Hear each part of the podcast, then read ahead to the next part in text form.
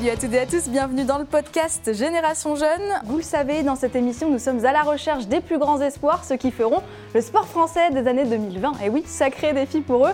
Aujourd'hui, ma pépite du jour, c'est une jeune femme de 21 ans. Elle est championne du monde junior de judo en individuel et par équipe. Elle est à mes côtés, c'est Coralie Aimé. Salut Coralie Salut Maxime Comment tu vas? Ça va, nickel, tout va. En forme en ce moment? Oui, oui, ça va. Alors il me semble que tu es un petit peu en convalescence euh, en ce moment mais ça te permet aussi de te reposer un petit peu, qui dans une carrière de haut niveau est pas si mal. Exactement, franchement, je me suis un petit peu blessé à l'épaule, mais ça va. Normalement, la reprise, c'est pour mai. Et euh, oui, franchement, ça va, ça me permet de me reposer, de souffler, et tout va bien. On prend son mal en patience, et puis on fait d'autres choses. Écoute. Alors, pour résumer un petit peu, tu es originaire de Villiers-le-Bel, dans le Val d'Oise. Ton club, c'est euh, à Maison-Alfort, dans le 94. Mais tu t'entraînes à l'INSEP depuis 2020. Euh, tu es dans la catégorie des plus de 78 kilos championne du monde junior en Italie en 2021. Avant que l'on parle de ton année 2021 qui était clairement une tuerie, on va pas se mentir, euh, j'aimerais qu'on revienne un petit peu sur ton histoire. Le judo, euh, ça commence quand Comment Pourquoi? Oula Alors. Longue histoire, je sais. Oui, voilà. Alors j'avais fait. ma mère nous avait inscrite au judo avec ma soeur jumelle. Quand Parce que tu as trois sœurs. C'est ça, j'ai trois sœurs et avec ma sœur jumelle. Euh, en fait, il faut savoir que dans ma famille, mes, mes, trois sœurs et moi, on a fait du judo, mais elles, elles sont parties parce qu'elles n'ont pas du tout aimé le sport. Et voilà, mais moi, euh, j'ai accroché avec le sport, j'aimais beaucoup le sport. J'étais très, euh, on va dire, hyperactive. Voilà. Encore aujourd'hui, hein. on en parlera tout à l'heure, mais t'as pas qu'une passion. Enfin bref. J'étais hyper active. Et euh, ma mère nous avait inscrit au judo. Et franchement, c'était du baby judo. J'avais 4 ans, quelque chose comme ça. Et ça m'a pas plu du tout. Moi, je voulais pas me battre, mais ouais, si, je voulais me battre. Et on faisait des, des roulades avant, euh, des galipettes. Enfin, c'est des, choses qui ne m'intéressaient pas du tout. Mhm. Donc, euh, j'ai vite arrêté. Et après, plus tard, j'ai fait de la lutte au collège. Et mon prof de, de, de collège, il s'appelait Monsieur Bardin. Et je lui fais un coucou d'ailleurs. Bonjour, monsieur Bardin. il m'avait dit euh, Bon, euh, Coralie, là, euh, vraiment, tu as quelque chose à, jouer. Franchement, c'est. Si je te le dis, c'est sérieux. Inscris-toi dans un club de lutte ou de judo, trouve quelque chose, mais il y a quelque chose à jouer. Et c'est vrai qu'à à la lutte, j'avais battu tout le monde, tous les garçons, filles, garçons, j'avais battu tout le monde. Et vraiment, je me suis dit, bon, bah pourquoi pas. Mm-hmm. et, je faisais des sports co, euh, je voulais tenter un sport individuel. Il y avait un club de judo pas loin de chez moi. Je me suis dit, ok, pourquoi pas. Quand je suis arrivé au forum des associations pour euh, aider, j'ai aidé ma mère pour porter les cartons, puisque c'était moi la sportive de la famille. Il y a un prof de judo, il est venu me parler et j'ai dit non, que je voulais pas faire de judo parce que bah, j'en avais déjà fait, que j'avais mhm. pas aimé. Il est parti voir ma maman, il lui a dit, euh, je sais pas ce qu'il lui a dit d'ailleurs. Parce que moi, ma mère m'a dit Bon, bah, t'as bien travaillé, euh, tiens, va au carrefour d'à côté, tu vas t'acheter à manger, quelque chose. Et euh, il lui a dit Il lui a parlé. Quand je suis revenu, ma mère, elle m'a dit Bon, Coco, lundi, tu vas au judo. Et j'ai pas compris. J'ai dit Mais maman, euh, ça se fait pas. elle m'a dit Si, lundi, tu vas au judo. Est-ce que je t'ai déjà obligé à faire quelque chose? Non. Si ça te plaît pas, tu vas arrêter, mais en tout cas, lundi, tu vas au judo et j'y ai été. Et franchement, j'ai plus jamais quitté le tapis. Ça a été une redécouverte du sport, euh, j'ai adoré. Il n'y avait pas de la lutte à côté de chez toi du coup? Non. C'est pour ça que du coup tu t'es orienté vers le judo quoi. Oui c'est ça. Il n'y avait que le judo en fait euh, comme sport individuel qui était à côté, qui, et puis le, prof aussi était intéressé par mon profil. et euh, franchement quand je suis arrivé le lundi là sur ce tapis de judo, il m'a dit oui fais ci fais ça, je le faisais. il m'a dit franchement si tu m'écoutes bien, dans trois ans, dans trois ans tu es en équipe de France, tu me fais confiance ou pas? Il m'a dit ça comme ça. Je lui ai dit D'accord, ok. Il me dit si tu es sérieux, que tu m'écoutes dans trois ans, tu es en équipe de France. Et c'est ce qui s'est passé. Dans trois ans, j'étais en équipe de France. C'est euh... fort, c'est coach pour voir l'avenir. C'est un truc de fou. C'est quelque chose de fou. Petite anecdote tu es le plus petit gabarit de ta famille. Oui, c'est vrai. De tes trois autres sœurs. Oui, c'est ça. C'est beau bébé. J'ai la même taille que ma maman. ok. Qu'est-ce qui a marché, euh, tu crois, cette seconde fois d'essai du judo? Qu'est-ce qui a fait la différence par rapport à la première fois? C'était plus du tout le même judo. Là, il t'enseignait vraiment le judo, quoi. C'était plus des galipettes. C'est ouais, déjà c'était du combat. C'était du combat. J'aimais bien cet aspect-là de combat et même un truc qui m'a vraiment vraiment euh, séduit dans le sport, euh, le judo là, c'était le, code moral. Bien sûr. Il y a un valeurs. moral, voilà, c'était un sport de valeur et ça me, reprend, ça me représentait bien. Et puis euh, quand je suis arrivé sur le tapis, tout le monde, tout le monde se respectait, on respectait le, le CNC, c'est comme ça qu'on appelle notre entraîneur. Et franchement, euh, j'ai tout de suite accroché avec ces valeurs. Et même le club, le premier club où j'étais, c'était un club vraiment familial. mon prof de judo, il venait me chercher en bas de chez moi, il m'amenait à la compète, il me ramenait. Enfin, j'ai eu un bon cadre, j'ai un bon suivi et franchement, c'était nickel. J'ai rien à dire. Tes parents euh, faisaient du judo, pas du tout? Non, non, non. C'est rare. ok. Tu as toujours euh, eu cet esprit de, compétition dès toute petite? Ah oui. Ça se voit, hein l'œil du tigre. Oui, oui, je n'aime pas du tout perdre, mais vraiment pas. Et j'adore me surpasser et découvrir d'autres trucs, euh, enfin d'autres choses. J'adore. Alors justement, à partir du moment où c'est parti, ça y est, tu t'es dit c'est bon, euh, je suis sur le judo, je kiffe, euh, on y va, let's go. Euh, ça a été quoi le cheminement jusqu'à ton arrivée à l'INSEP en 2020 Alors, bah déjà, il a fallu apprendre des techniques de judo parce que j'avais une seule technique euh, qui s'appelle Uranage. En fait, je ceinturais mon partenaire et je l'arrachais euh, dès que. Voilà. Tu, faisais, tu, faisais, voler tout le monde, quoi. Allez, dès que je pouvais. Ça, c'était ma technique un peu sur l'arrière quand la personne avait pris l'ascendant euh, au kumikata, donc sur moi. Et quand c'était moi qui étais en avance, je mettais une technique de hanche, au gauchi ou à gauchi. Enfin, je sais même pas, j'y arrivais pas. Et du coup, mon prof de judo, il m'a appris un petit peu pas mal de techniques. Déjà, il m'a appris à travailler des deux côtés, donc à gauche, à droite, et comme lui il est gaucher, que moi je suis droitière, bah forcément ça, ça crée un judo complémentaire. Mon judo il, est très complet. Euh, donc après avoir appris euh, techniquement euh, le judo. dans ton club? Oui, dans mon, dans mon, tout premier club, enfin mon premier, mon deuxième club, on va dire à Villiers-le-Bel. Ok. Euh, j'ai fait euh, pas mal de compétitions. Donc j'ai fait une compétition en mini, mais après je passais directement en cadette puisque j'étais trop vieille, quoi. j'ai fait pas mal de compétitions. Vite, le temps. pas mal de compétitions. Euh, Parce qu'au final, d'ailleurs, tu as commencé à quel âge le judo? Je suis arrivée à Villiers-le-Bel, j'étais en troisième, donc j'avais 14-15 ans. Ah ouais, c'est tard en plus. Oui, c'est assez tard quand même. Ok, donc tu passes en cadette. Voilà, je passe en cadette. Tu fais vite des super résultats en plus. Franchement, j'ai fait pas mal de résultats.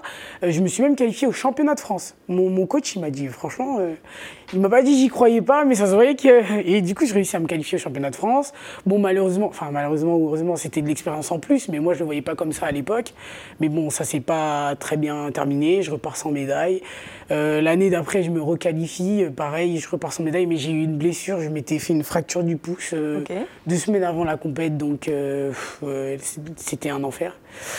Et euh, après cette année, je, moi, je décide de, enfin, je décide, je rentre en pôle je me fais repérer à, Bretigny. Je me fais repérer pour le pôle espoir de, de, Bretigny. Je fais les sélections et euh, je suis accepté au pôle espoir de Bretigny. Je fais une année là-bas et c'était du coup la troisième année où j'ai réussi à rentrer en équipe de France. J'ai gagné tous les tournois euh, internationaux. Il y avait le tournoi de Clermont-Ferrand, d'Amnéville, j'ai tous gagné. Et malheureusement, je sais pas, j'avais un problème, un blocage aux compétitions, des championnats de France et le tournoi de France. Mais j'ai fait troisième. Mais franchement, c'était c'était bien. C'était des bonnes expériences. C'était de très bonnes expériences. Donc après, tu t'en vas à Strasbourg bah, Je fais l'international avec l'équipe de France. Après, je me fais repérer pour le Pôle France de Strasbourg, donc j'y vais. Tu restes combien de temps là-bas? Deux ans. Ok. Deux années assez difficiles, surtout la, la première, puisque j'ai fait une année blanche, saison blanche. Euh, je, m'étais, je faisais que de me blesser. Impossible. Je ne me suis pas entraîné plus de deux semaines. Et j'ai quand même réussi à faire cinquième au championnat de France. Euh, du coup, je décide de rester une année de plus parce que bah, il fallait que j'ai une constance à l'entraînement. Bien sûr. Je reste une année de plus. Euh, et là, ça a fonctionné. Là, franchement, euh, j'avais tout gagné. J'avais réussi à m'entraîner. tout allait bien. Et je fais vice-championne de France cette année-là. Donc, je postule à l'INSEP. C'est toi qui fais la démarche de postuler à l'INSEP? Oui, oui, je postule à l'INSEP. Et on m'accepte du coup à l'INSEP. Comment ça se passe une fois que tu arrives à l'INSEP c'est dur de s'adapter justement à un nouveau, un nouveau lieu, euh, avec des nouveaux partenaires d'entraînement, des nouveaux coachs Oui, c'est très très difficile. Franchement, moi j'ai beaucoup de mal avec ça. Peut-être que les autres, ils n'ont pas cette. euh, Enfin, moi vraiment, j'ai beaucoup de mal à m'adapter quand j'arrive dans un milieu. Il faut que, j'étudie un peu euh, les gens autour de moi, les entraîneurs. euh. Puis je suis quelqu'un, enfin, comment dire, de très affectif, de très sentimental. J'ai besoin que. Très humaine. Oui, voilà, j'ai besoin que ça, ça se passe bien autour de moi. Et euh, quand je connais pas, bah forcément, je me braque pas. hein, non, pas du tout. C'est de m'ouvrir et qu'on avance. Et euh, c'était c'était compliqué par rapport à ça, puisque je connaissais pas Grand beaucoup monde. de, oui, voilà, beaucoup de personnes. Euh, euh, à l'entraînement, c'est difficile parce que on- sur l'INSEP, au tatami, le tatami de l'INSEP, c'est un tatami avec que des pépites, il y a que des champions. Et du coup, c'est hyper compliqué de mettre en place euh, un judo, de réussir à faire tomber, parce qu'on arrive, euh, on, enfin, on est des bébés quand on arrive. Et euh, oui, un peu intimidé, forcément. En plus, on se met à s'entraîner à côté de Teddy, de Roman, de grands champions, et on se dit, waouh, euh, ok. bon, euh, D'accord. voilà. Mais en tout cas, les filles, elles m'ont tout de suite pris sur leur aile et, et ça s'est bien passé après. hein. Franchement, quand, dès que j'ai compris, j'ai chopé le truc et ça a été tout de suite. justement, qui t'a pris un petit peu sous son aile? Sous ton aile? Oula, euh, je, vais, aile. je vais parler des filles de ma catégorie. Bah, Il y a eu Roman, euh, Anne Fatoumata Mbairo, euh, Julia Tolufua. Les trois, là, ce sont mes, mes grandes sœurs du judo. Elles m'ont vraiment pris sous leur aile. Après, il y a eu euh, Audrey Tumeo et, euh, et Marie-Ève, qui sont pas dans ma catégorie, mais elles aussi, qui, qui m'avaient déjà suivi un petit peu avant et qui me disaient Allez, courage, lâche rien. Elles m'envoyaient des messages pour les, avant les championnats de France. Enfin, franchement, euh, ça s'est bien fait. Alors, à côté du judo, tu es euh, en STAPS. Tu faisais pas assez de sport Non, tu trouvais qu'il fallait, t'en rajouter une couche Alors, oui, je suis en STAPS, je suis en deuxième année en STAPS et euh, bah, ça, ça se passe. hein.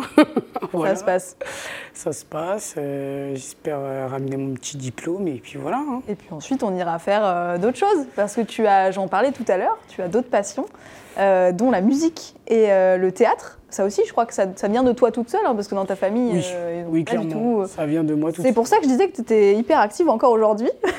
Parce que visiblement, STAPS plus le judo, ça ne suffit pas, il faut euh, rajouter quelque chose. Donc parle- parle-nous un petit peu de cette passion musique.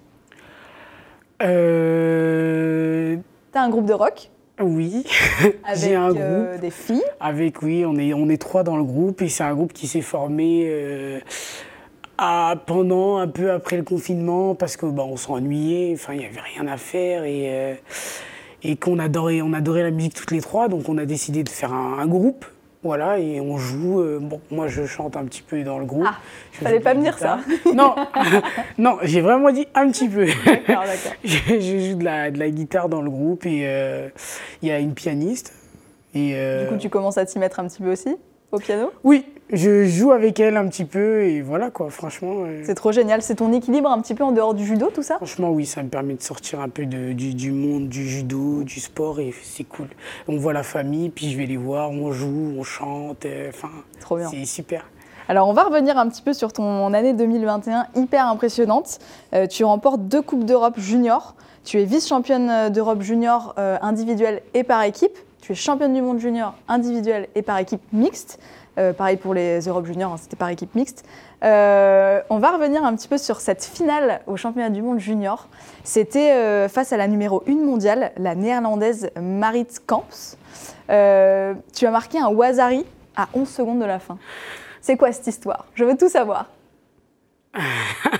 Alors déjà cette année, elle était folle, vraiment. Et la- les championnats du monde, pour moi, ça a été une compète différente des autres. Je ne saurais pas comment l'expliquer, mais j'ai vraiment abordé cette compète euh, différemment des, des- des autres compètes. Euh, c'est vrai qu'à ma finale, j'ai- la C'est ta fi- finale là. oui, c'est c'est oui, c'est ma finale. Il y a tout le clan euh, français derrière. Ça, ça me fait quelque chose de revoir les images. Mais du coup, cette, ah, ça c'est ma finale au championnat du monde par équipe. Par équipe mixte du coup. C'est ça. Et euh, ça me fait quelque chose de revoir les Tu images. Vas-y, vis-le. Écoute, ça faisait longtemps que tu les avais pas revues cette image? Euh, oui, ça fait un moment, mais c'est vrai que quand je suis entrée, je l'ai regardé tous les soirs. J'étais, trop. Enfin, j'avais du mal à réaliser. Enfin, je suis rentrée avec ces médailles-là, je les ai accrochées dans ma chambre. ces médailles-là, elles sont impressionnantes. C'est, fou, quoi. Ouais, je les, je les regarde vraiment et je me dis, euh, encore aujourd'hui, je me dis, euh, là, quand je les ai rangées pour les amener, je me suis dit, euh, franchement, Coco. T'es fière quand même. Tu peux être fière de toi. Tu m'étonnes. Tu peux être fière de toi parce qu'à la, à la base, j'étais vraiment pas la numéro une. C'était Léa Fontaine, qui est bah, ma rivale, puisqu'on a le même âge. Et euh, elle y a été avec moi aussi sur les championnats du monde, elle a fait troisième, mais du coup euh, j'ai quand même, euh, j'ai quand même fait 12 championnes du monde junior. C'était et bah pendant le combat, pour revenir sur le combat individuel. pendant la finale, avant de rentrer, c'était hyper frustrant parce qu'en chambre d'appel, j'étais avec une coach qui s'appelle Amina Abdelatif. Et en gros, elle me disait, euh, elle m'a rien dit. Elle ne m'a pas parlé pendant. Euh, quand j'étais dans la chambre d'appel, elle ne me parlait pas. Je la regardais et elle me disait juste, tout va bien se passer. Et dans ma tête, je me disais, mais en fait, ça peut que bien se passer. Il n'y a pas d'autre solution. Aujourd'hui, c'est moi. Parce qu'une finale, c'est fait pour se gagner. C'est pas possible. Et surtout pour quelqu'un comme toi qui déteste perdre. Sachant que je faisais toujours deuxième, deuxième, deuxième, je me suis dit non, là maintenant c'est fini, il faut briser. Même là au championnat d'Europe, j'avais fait deuxième, et enfin en individuel, j'étais tout le temps deuxième. Et euh, mon coach, après, il arrive, puisqu'il était sur la chaise de La Fontaine, il arrive et il, il me parle même pas. en fait, il me dit quelque chose, mais moi, j'étais dans ma bulle. En fait, j'étais trop concentré. Et quand j'arrive, je salue, je souffle un grand coup et je me dis là, c'est parti, là, Coco, là, c'est à toi de faire les choses. Voilà, c'est ton moment et tu es là pour profiter. Du coup, bah, je mets en place euh, mon système d'attaque, euh, mon kumikata, je monte, je suis très détendu, vraiment pas stressé. Et en fait, dans ma tête, tout va bien se passer. Et comme je me dis ça, mais tout se passe bien. Et en fait, j'ai tout essayé et à 11 secondes de la fin, je fais une attaque, un Tayotoshi, et la fille tombe. Et j'y croyais même pas. Je, je regarde, je me dis, ah mince, elle est tombée plat ventre. Et là, je vois l'arbitre qui met la valeur, puisque moi, j'avais pas suivi. Il met Wazari. Et euh, j'entends euh, toutes les filles, le clan français qui crient oui, tout ça. Et je réalise, je m'applaudis un petit peu pendant le combat. je saute et je me dis, bon, là, t'as 11 secondes à tenir. Ça doit faire flipper les 11 secondes qui restent. Oui, parce que la fille en face, elle est menée. Bah, donc elle a plus rien bah, à là, Elle y va, elle fonce direct. C'est ça. Et euh, je me dis, là, Coco, t'as 11 secondes. Ouais, t'as 11 secondes. Tu défenses Kumikata, tu, tu recules pas, t'avances pas, tu soit stable et tout va bien se passer. Et pareil, bah, elle fait une attaque, j'enseigne au sol, il restait deux secondes, je me souviens, elle a couru euh, sur moi, je mets ma main, je la bloque et là, ça y est, c'était fait. Trop bien. Comme quoi, tu vois la plénitude et la confiance en soi aussi, parce que je pense que tu avais confiance en toi. J'avais confiance aujourd'hui euh, en mon potentiel. Je me disais, ouais, aujourd'hui, euh, il faut tout péter. Mhm. C'est aujourd'hui ou jamais. Alors écoute, à côté de ces deux médailles d'or là, des championnats du monde junior, il y a une autre médaille, en bronze cette fois, mais euh, j'ai envie de dire hyper significative aussi pour toi parce que c'était ta, première chez les seniors. C'était au Grand Slam de Paris en octobre euh, dernier. Euh, et tu reviens avec cette très belle médaille de bronze alors que ben, en fait c'est un, monde que tu, tu ignores encore. comment tu vis tout ça chez toi en plus au Grand Slam? C'est toujours quand même extraordinaire. C'était quelque chose de dingue. Il y avait ta famille? Oui, il y avait ma famille. Et euh, franchement, Paris, c'est un truc de dingue. Il faut le vivre. Il y a un engouement pour le judo. C'est quelque chose de dingue, vraiment. Parce que tu as tout le public français qui crie pour toi. Et franchement, c'est en plus, on était rentré, on était à peine rentré des championnats du monde, c'était une semaine après. Fallait enchaîner sur Paris, donc il fallait aussi que, bah moi, je savourais un peu euh, mes deux médailles. Il fallait me reconcentrer mhm. sur une autre compétition. C'était hyper compliqué. Il y avait les courbatures, les petites blessures, tout ça. Et euh, quand je suis arrivé à Paris, quand je suis arrivé sur le tapis, que j'ai fait mon premier combat, que j'ai salué, euh, c'est comme si tout ça, ça n'existait plus. C'est comme si j'avais une force. Euh, enfin, je savais qu'il y avait ma famille dans le public, j'entendais mon entraîneur de club. Enfin, fallait envoyer. c'est ça. Fallait envoyer et euh, bah, ça m'a bien souri puisque bah, j'ai fait troisième euh, et c'était une belle journée. Qu'est-ce que tu notes en termes de judo comme différence entre le monde junior et le monde senior?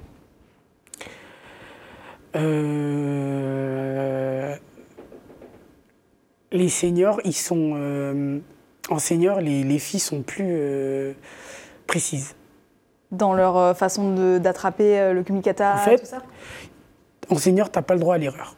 Ça veut dire que quand tu attrapes le kumikata avant ton adversaire, tu es obligé d'aboutir, d'attaquer ou de faire quelque chose, parce qu'en fait, tu sais pas dans le combat si tu auras l'occasion de réattraper son kumikata ou autre, et tu sais que si tu fais une erreur de, déplacement, ce qui arrive en, junior, ce qui tu fais, si tu fais une erreur de déplacement ou autre, la fille, elle sera là pour euh, te cueillir, euh, soit t'immobiliser, soit te faire une clé de bras, t'étrangler ou te, projeter au sol.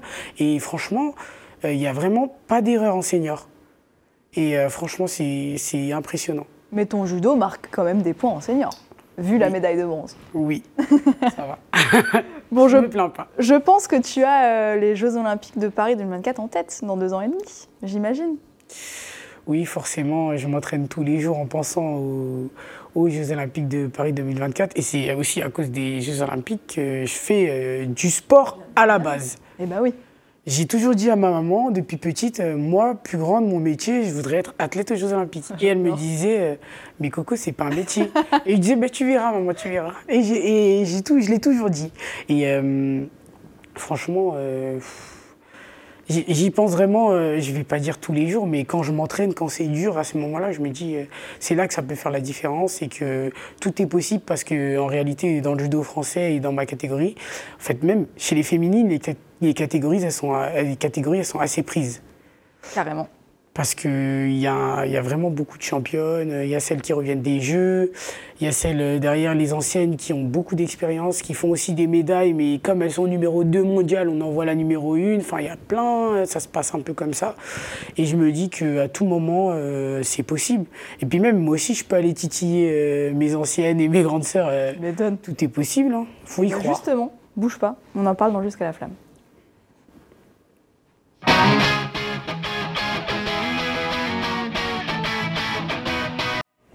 Alors c'est clair qu'il y a euh, des anciennes qui sont encore bien présentes, euh, qui sont bien en place, mais j'ai envie de dire qu'il y a de la place quand même pour la jeune génération. Et comme tu le disais, euh, si tu n'y crois pas, ça ne sert à rien de venir t'entraîner. Il faut y croire. Rien n'est impossible. c'est à Paris, à domicile.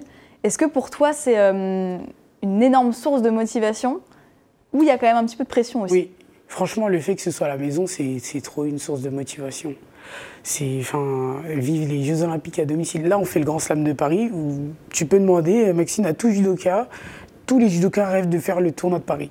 Les judokas français rêvent de faire le tournoi de Paris.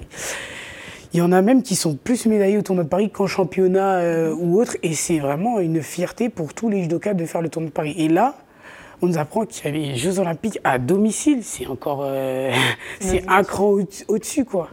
J'ai jamais vécu les Jeux Olympiques de la jeunesse ou autres, même les Jeux Olympiques en général. Et franchement, euh, le fait que ce soit à Paris, euh, il y a tout, il y a la famille qui vient. Enfin, je n'ai même pas les mots, euh, mais c'est vrai que on a tous envie de faire les Jeux Olympiques de Paris 2024 et ce sera une belle course jusqu'à la fin.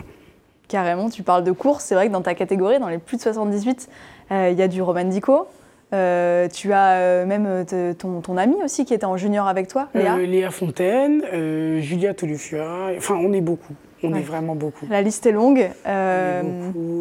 Il reste deux ans et demi. Qu'est-ce qui te reste, tu crois, à, bosser pour pouvoir obtenir la qualif? Parce que je rappelle qu'il y a une seule combattante par catégorie aux Jeux Olympiques. Oui, c'est ça. Bah, je vais dire bosser le physique parce que je suis un peu plus petite que les autres et un peu plus légère. 1,75 et tu es petite, d'accord. non. J'imagine même pas les autres. Dans ma catégorie, voilà, pour préciser. Donc euh, oui, bosser, bosser, le physique parce que je sens qu'elles ont plus de, de, force que moi. Euh, travailler la vitesse, puisque ça va être mon, moi ça va être mon avantage. Comme je suis plus petite, je suis plus rapide. Tu dois être plus vive. Voilà, c'est ça, plus rapide et euh, j'ai plus de cardio.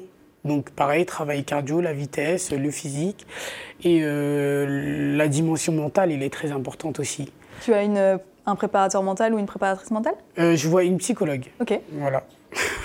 et c'est ça qui est génial d'ailleurs aujourd'hui euh, dans les équipes des sportifs, c'est que vous avez quand même vraiment un panel autour de ça. vous euh, personnes. On est hyper bien entouré, entouré on n'a pas à se plaindre, franchement c'est dingue. Alors à l'INSEP, euh, il y a euh, Romane, il y a Clarisse Agbenenou, il y a Teddy Riner. Euh, est-ce que c'est des personnes qui te poussent vers le haut au quotidien, qui te donnent pas mal de conseils justement pour réussir? Franchement, oui. Et même, ils n'ont même pas besoin de nous donner des conseils, même s'ils le font, parce que quand on les voit s'entraîner, en fait, on les voit au quotidien. Voilà, c'est ça.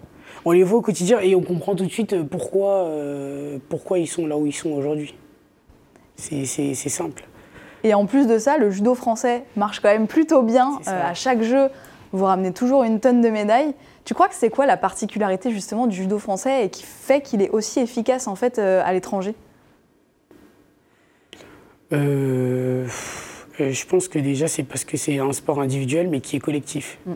Dans le sens où au judo, c'est un sport individuel, mais on ne peut pas s'entraîner seul. On est obligé d'avoir des partenaires autour de nous. Et euh, en France, ici, on a vraiment une diversité de partenaires. On a l'occasion aussi de faire beaucoup de stages. Euh, il y a une bonne. Euh, comment dire Il y a des bons pôles de préparation. Parce que les pôles bah, à Strasbourg, à Bordeaux, à Orléans ou autres, ils préparent hyper bien aussi les physiquement comme mhm. en termes de judo. Et je pense que c'est ça, c'est le fait qu'il y ait beaucoup de suivi beaucoup de, cadres qui fait que derrière, nous, à l'INSEP, on réussit à assurer, à s'entraîner tous les jours. Parce que comme je le disais, j'ai fait une année blanche, j'avais du mal à m'entraîner. Moi, j'ai appris à m'entraîner du coup quotidiennement et ça m'a permis ici à l'INSEP de pouvoir m'entraîner euh, quotidiennement, peu importe les cadres que je prenais, suivre le rythme. Et donc, je pense que c'est le cadre qu'on bah, suit Pôle Espoir ou Pôle France pour certains, puis euh, le pôle élite sur l'INSEP je pense que c'est tout ce cadre qui fait qu'on a, on a une bonne, euh, on a un bon sport et voilà. Hein. Et tu parlais d'ailleurs de partenaire d'entraînement. Tu as euh, été partenaire d'entraînement pour euh, Roman Dico avant les Jeux de, de Tokyo. c'était quoi? C'était l'été C'était combien de temps avant les Jeux? On est parti le 12 juillet. Ouais, donc un, ouais, ouais c'est ça. peu avant les Jeux et tu étais à ses côtés justement pour l'aider bah, à conquérir ses médailles, j'ai envie de te dire. Donc euh, en fait, tu y es aussi indirectement un petit peu pour quelque chose. Tous ces partenaires au quotidien. Bah, m'a remercié. Enfin, moi, je le prends pas comme ça. Pour moi, c'était un honneur carrément d'être euh, partenaire de Roman dans le sens où j'ai réussi. Enfin, j'ai pu aussi observer euh, comment s'entraîner une équipe olympique. Pendant les Jeux pendant les Jeux, surtout bah oui, pré-olympique, c'était avant les Jeux, donc j'ai pu voir un peu les entraînements, qui, les séances qu'ils faisaient. Euh, la mentalité du groupe et même bah, du coup de Roman, puisque moi j'étais un peu plus avec Roman, euh, j'étais avec Roman et Sarah surtout.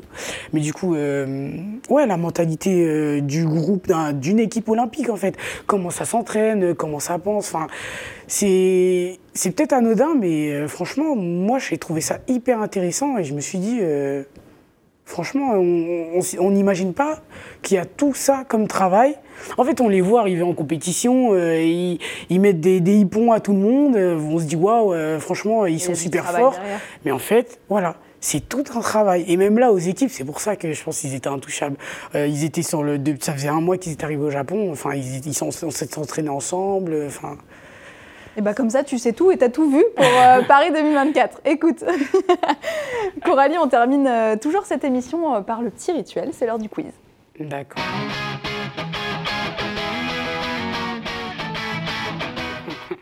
Dix questions, tu réponds du tac au tac. Tu es prête? Allez, c'est parti. Talent ou travail? Travail. Bordélique ou maniaque? Bordélique. Mais tout le monde me répond ça. C'est un truc de dingue. À l'INSEP, ils doivent être tous bordéliques. Judo debout ou au sol? Debout. Euh, bonne chanteuse ou casserole? Ah, bah on me dit que je suis bonne chanteuse. J'aimerais bien entendre ça. Tu vas me faire une petite chanson après à la sortie de l'émission. Allez. Non, pas maintenant. Allez, je te fais pas ça. Crêpe ou gaufre? Euh, Crêpe. Comédie ou tragédie? Comédie. Triple championne du monde Allez dire. Ou médaillée au jeu? Waouh J'aime bien poser des questions comme ça oh parce que moi-même, je sais que je ne saurais pas y répondre. Joker, hein Joker, t'as le droit.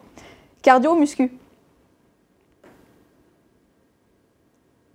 Oh, cette hésitation. muscu. Euh, film ou série? Film. Et guitare électrique ou acoustique? Acoustique. Petit ukulélé aussi, apparemment. Petit ukulélé, c'est pas mal. Au coin du feu, comme ça. Avec Trop bien, amis. Ah, carrément. Avec les brochettes et tout. Oui, oui. On va s'organiser ça, tiens. Allez, parfait. Merci beaucoup, Coralie, euh, d'être venue dans Génération Jeune. C'était un plaisir de t'accueillir. Retrouvez Génération Jeune, présenté par Maxime Ouzan, en podcast sur Sport en France et vos plateformes habituelles.